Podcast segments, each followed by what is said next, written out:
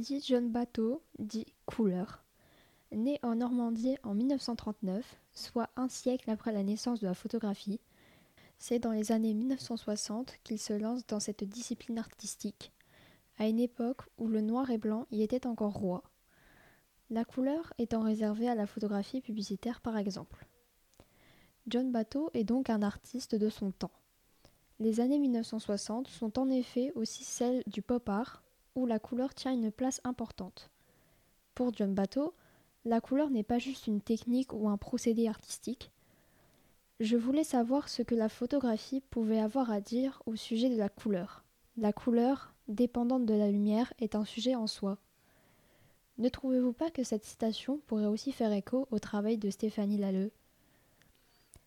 Parmi les lieux de couleur préférés de John Bateau, on y trouve la fête foraine ou Ducasse pour les intimes, Observez la photographie sous vos yeux.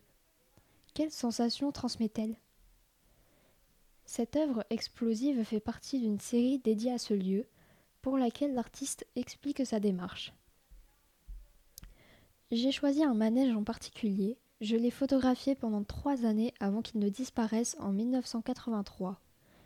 Il m'a fallu faire des repérages, des successions de prises de vue, de préférence lorsqu'il était bien éclairé par le soleil entre 15 et 17 heures, le ciel en arrière-plan devait être bleu et l'attraction en marche. Fin de citation. En bonus, je vous livre une petite anecdote racontée par une médiatrice du CRP de Douchy-les-Mines. Une autre raison pour laquelle John Bateau aurait travaillé sur la couleur serait que sa compagne, Claude, dont une œuvre est exposée ici, s'était lancée dans la photographie noir et blanc avant lui et qu'il décida de lui laisser le champ libre.